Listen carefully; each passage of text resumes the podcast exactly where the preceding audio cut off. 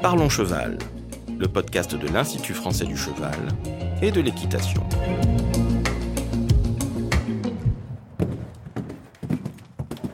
Alors bonjour, je suis Laurent Vigneault de l'Institut français du cheval et de l'équitation.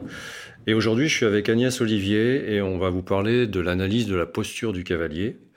Alors Agnès, tu es chercheuse euh, responsable du plateau technique de Saumur.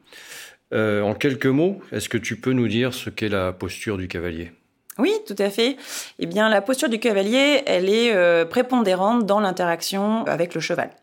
Donc la posture du cavalier, c'est pas d'aujourd'hui qu'on se pose cette question-là, puisqu'en fait déjà Baucher disait que la position précédait l'action. Donc on voit toute l'importance d'étudier la posture en équitation par rapport à d'autres sports pour interagir avec notre animal. Donc c'est vraiment prépondérant. Donc la posture, elle a différentes définitions selon les auteurs que j'ai pu euh, parcourir autour de mes recherches. Et moi, je préfère la définition de Massion qui, lui, euh, nous dit que la posture a deux grandes fonctions. Une grande fonction, c'est l'équilibration, donc un peu lutter contre les forces de la gravité, mais on voit bien qu'en équitation, il y en a d'autres aussi, hein, centrifuge, latéral, etc. Mais aussi l'orientation posturale, c'est-à-dire que quand je vais orienter ma tête à droite ou à gauche, ou en haut et en bas, ça va avoir un impact très important sur mon équilibre, et du coup, ça va être dupliqué sur le cheval. D'où l'importance euh, de cette définition, à mes yeux, qui donne ces deux notions-là, l'équilibre et l'orientation. À travers mes différents euh, travaux sur euh, l'analyse de la posture du cavalier et du rôle des informations sensorielles dans cette posture, eh bien, euh, j'ai pu noter trois grands en fait déterminants de la performance. les experts, ce que j'ai souvent mis en regard des experts, des novices, pour voir la différence et, et, voir vers quoi il faut tendre en fait dans l'entraînement, dans l'apprentissage. Eh bien, on voit en fait que les cavaliers professionnels ont une stabilité de la tête euh, plus importante que les novices. Pourquoi ils ont cette stabilité de la tête? Ben Parce que la tête, elle est très riche. À la fois, elle est lourde, donc sur le plan structurel, mais aussi elle possède différents sens, notamment l'oreille interne, qu'on appelle aussi le vestibule. C'est le capteur que vous avez après euh, l'appareil auditif, euh, qui donne vraiment des informations d'accélération et de ralentissement, donc qui est très importante en équitation et d'orientation.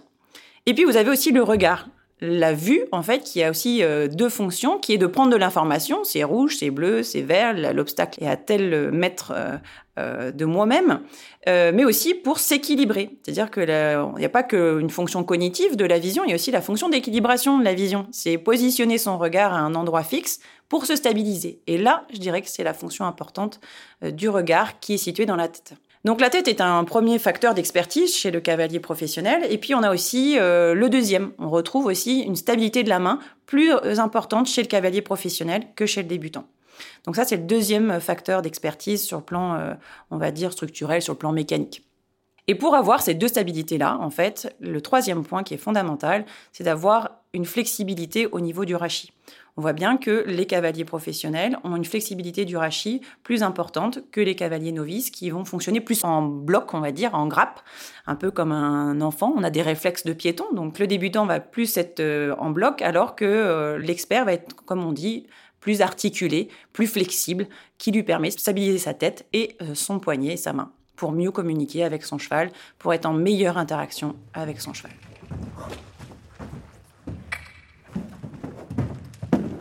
Alors, justement, tu dis que ça fait très longtemps qu'on s'intéresse à la posture euh, dans l'équitation, mais ça fait peu de temps qu'on l'étudie, je pense, de façon très approfondie en tout cas. Ça existait avant dans d'autres sports, dans d'autres disciplines, non? Bah en fait, euh, la posture, c'est plutôt dans les années 80 en fait qu'on s'est intéressé euh, vraiment à l'analyse posturale. Bien souvent, ça vient avec les outils de mesure en fait. Et, dans les années 80, il y a tout un courant sur l'analyse posturale qui s'est monté notamment avec euh, Monsieur Gagé, Monsieur Weber, qui ont monté d'ailleurs une association de posturologie. Euh, donc pour le coup, c'est dans les années 80 que ça s'est vraiment précisé. Mais c'est vrai que dans les sports, en fait, ou dans les staffs sportifs, on travaille souvent sur la posture. On est plutôt sur d'autres types d'analyses. On est plutôt sur l'analyse physiologique, euh, biomécanique, l'étude du mouvement euh, vraiment euh, dans sa globalité. La posture, c'est vraiment, je dirais pour moi, une première étape avant l'analyse du mouvement en dynamique. C'est vraiment l'analyse en statique entre guillemets ou une analyse de la morphologie. On peut y mettre beaucoup de choses en fait Dans l'analyse posturale, on a plusieurs étapes, on les verra tout à l'heure, mais c'est vrai que dans les différents sports, c'est pas encore assez étudié. Oui, puis nous, on a une particularité, c'est qu'on a deux équilibres à gérer, celui du cavalier et celui du cheval. Mais justement, pourquoi on étudie ça? Qu'est-ce que ça, à quoi ça va nous servir en équitation? Mais plus que dans d'autres sports, l'analyse de la posture est fondamentale en équitation, puisqu'effectivement, c'est l'interaction d'un cavalier sur un cheval. Et le cheval, bien souvent, on nous dit que c'est le cheval le sportif, mais n'empêche que le cavalier, euh, pour se maintenir à cheval, il faut bien qu'il se stabilise. Et c'est pour ça que la posture est vraiment euh, un sujet euh, prépondérant en équitation. Et chaque cavalier est différent. En plus, on a des prédispositions naturelles qui sont là. Enfin, tu peux nous parler de ça un peu de... Tout à fait. Ben, la posture, en fait, chez les cavaliers, on voit bien qu'on a tous des différences interindividuelles. Si on fait une, première analyse, quand on fait nos bilans posturaux, ça va être euh, au niveau morphologique. Donc on voit bien qu'on est tous différents pour communiquer avec son cheval. C'est dans un premier temps, c'est notre squelette qui travaille, notre structure. Ensuite, euh, on communique avec nos muscles, comment on va les activer, etc. Donc là, c'est la partie fonctionnelle. Et puis après, on a toutes nos informations sensorielles qui vont aussi prendre des informations. Et ben dans ces trois points, en fait, on a tous des différences interindividuelles. Un, sur notre structure, notre squelette, on voit bien qu'on est tous faits de différentes manières. Il y a des gens qui ont des dos plutôt courts, et d'autres qui ont des dos un peu plus longs. Pareil pour les jambes, pareil pour les segments, donc on voit bien des différences. Si on peut noter une grande différence importante euh, pour le fonctionnement du cavalier, ça va être euh, l'orientation du bassin, puisqu'en fait c'est une posture assise, c'est ça euh, la spécificité de notre discipline, c'est qu'on est sur un équilibre dynamique, dans une position vraiment, on parle à califourchon, à cheval, il n'y a pas une autre discipline où on fonctionne de cette manière. Donc il faut une réadaptation posturale du cavalier en vue de s'adapter à son cheval. Et donc en fonction de votre structure, si vous êtes plutôt en antéversion au niveau du bassin, donc plutôt cambré, si je peux imaginer comme ça, enfin vous donner une image, eh bien vous allez avoir tendance à avoir un déséquilibre plutôt vers l'avant de votre cheval. Donc vous allez avoir tendance à le déséquilibrer vers l'avant. Et à très long terme, avec forte répétition, on peut aller jusqu'à des douleurs au niveau euh, des lombaires. À l'inverse, il y a des gens aussi qui ont des bassins plutôt orientés vers l'arrière, qu'on appelle un rein voussé, ou plutôt un mouvement en rétroversion du bassin, avec une lordose lombaire plutôt un peu plus effacée. On est moins cambré, on est plutôt très droit. Et eh bien en fait, ces cavaliers-là vont avoir tendance à, alors c'est encore de manière générale. Hein. On va avoir tendance à euh, accentuer euh, le déséquilibre un peu vers l'arrière du cheval et à accélérer en fait leur locomotion, à les précipiter un petit peu. Donc en fait, euh, si on voulait caricaturer, on pourrait dire qu'un cavalier cambré va avoir tendance à freiner son cheval puisqu'il va charger les épaules, et un cavalier plutôt voussé en rétroversion va avoir tendance à faire accélérer un cheval.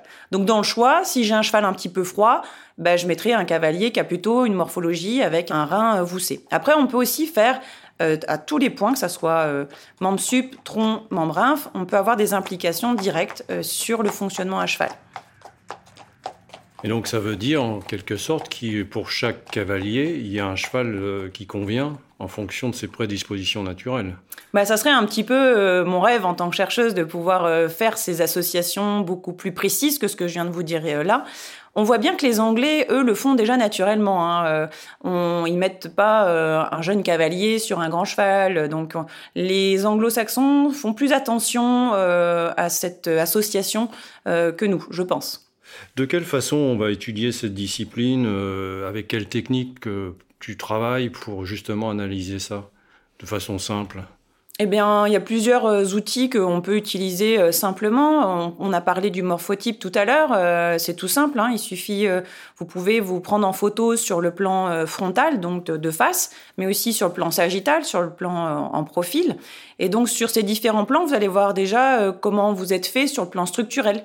Donc vous allez voir si sur le plan frontal, si vous avez une épaule plus haute que l'autre, donc une asymétrie au niveau des épaules. Vous allez voir aussi si au niveau de l'alignement des hanches, vous en avez une plus haute que l'autre. Pareil pour les genoux et les chevilles. Et donc tout ça, ça va avoir euh, une implication, votre asymétrie qu'on voit sur le plan euh, frontal, sur euh, le cheval. Ça veut dire qu'on peut le faire soi-même? On peut analyser ça soi-même? Alors oui, il y a quelques petites précautions toutes simples à prendre. Il faut se mettre sur un sol bien plat, parce qu'effectivement, si vous avez déjà un sol un peu penché, forcément, vous allez dire, ben j'ai une bascule du bassin, ça va pas du tout.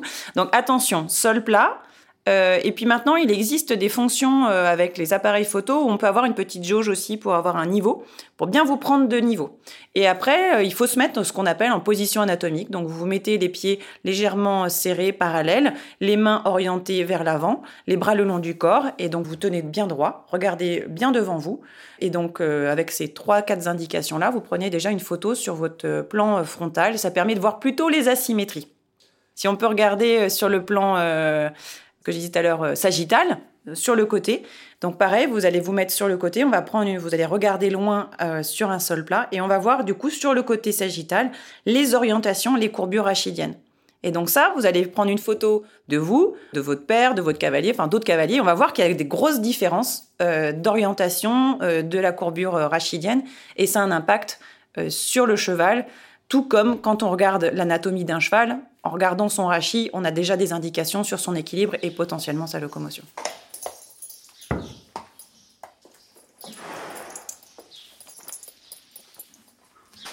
Si on se projette maintenant dans la pratique, euh, comment on peut utiliser cette discipline? Quelles sont ses perspectives pour l'avenir? Parce que je pense qu'il y a plein de choses à développer autour de ça peut-être au niveau de l'entraînement, des choses comme ça. Tu peux nous en dire un mot? Alors, euh, l'analyse posturale, effectivement, on a parlé donc euh, du morphotype, mais aussi d'autres choses à analyser. Hein. Notamment, on peut aussi analyser la posture à pied sur une plateforme de force, mais aussi à cheval.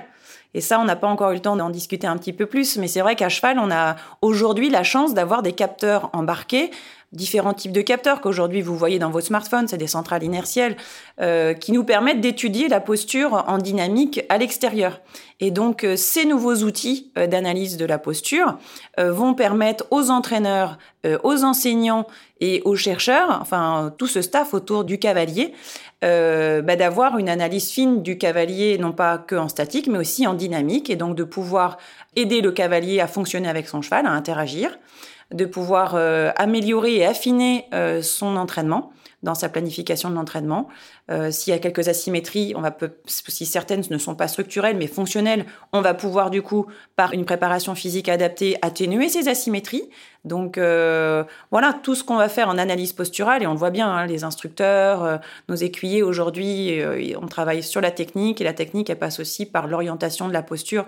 La posture c'est votre élément clé d'interaction avec le cheval pour performer.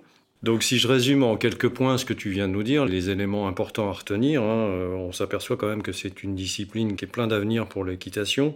Donc tout le monde peut prendre conscience de sa propre posture, déjà, je pense que ça c'est un élément important. La posture a un impact euh, direct sur le cheval, hein, sur son fonctionnement. Et puis, euh, on peut, pour justement avoir un meilleur couplage cavalier-cheval, aller vers, enfin, solliciter les entraîneurs qui eux-mêmes pourront euh, donc euh, mieux analyser leur cavalier et, le faire progresser. Tout à fait, Laurent. Aujourd'hui, bah, les entraîneurs nous demandent au plateau technique de Saumur d'équiper euh, leur cavalier pour pouvoir objectiver aujourd'hui le fonctionnement de leur cavalier. Et puis, ça nous permet de voir bah, l'évolution avec l'entraînement. Donc, aujourd'hui, effectivement, la posture est vraiment une des clés. L'analyse posturale est une des clés aussi de l'amélioration de l'interaction cavalier-cheval. Bien, merci beaucoup Agnès pour toute cette expertise sur tes travaux et puis euh, à une prochaine fois. Avec plaisir Laurent, bonne journée. Merci. Au revoir. Si vous souhaitez en savoir plus sur le sujet, rendez-vous sur notre site internet equipedia.ifce.fr où vous trouverez tous les travaux de nos experts. Vous pouvez aussi nous rejoindre sur notre groupe Facebook Equipedia Science et Innovation Equine pour plus de contenu. Pour ne manquer aucun épisode, abonnez-vous, partagez, commentez et n'hésitez pas à laisser 5 étoiles sur Apple Podcast. A très vite pour un nouvel épisode.